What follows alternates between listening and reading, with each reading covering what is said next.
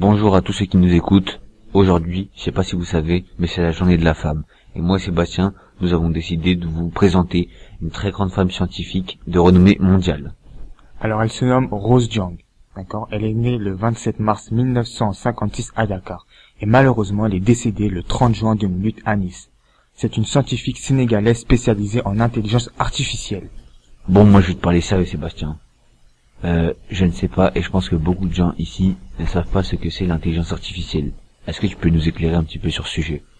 Alors l'intelligence artificielle, c'est l'ensemble des théories et des techniques mises en œuvre en vue de réaliser des machines capables de simuler l'intelligence humaine.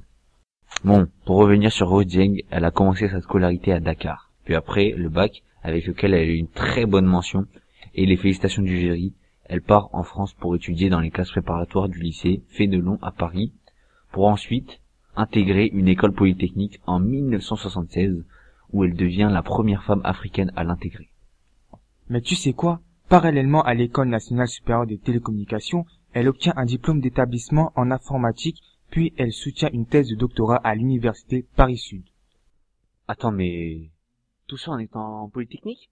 Mais bien sûr, Après ça, elle intègre ensuite l'Institut national de recherche en sciences et technologies du numérique de 1985 à 2008, où elle travaillait sur le partage de connaissances sur le web, notamment dans le début du web sémantique, où c'est la deuxième femme à piloter un programme de recherche. Enfin, en 2005, elle reçoit le prix Irène Joliot-Curie, puis en 2006, elle est nommée chevalier de la Légion d'honneur. Merci à tous les auditeurs, c'est déjà la fin de ce podcast.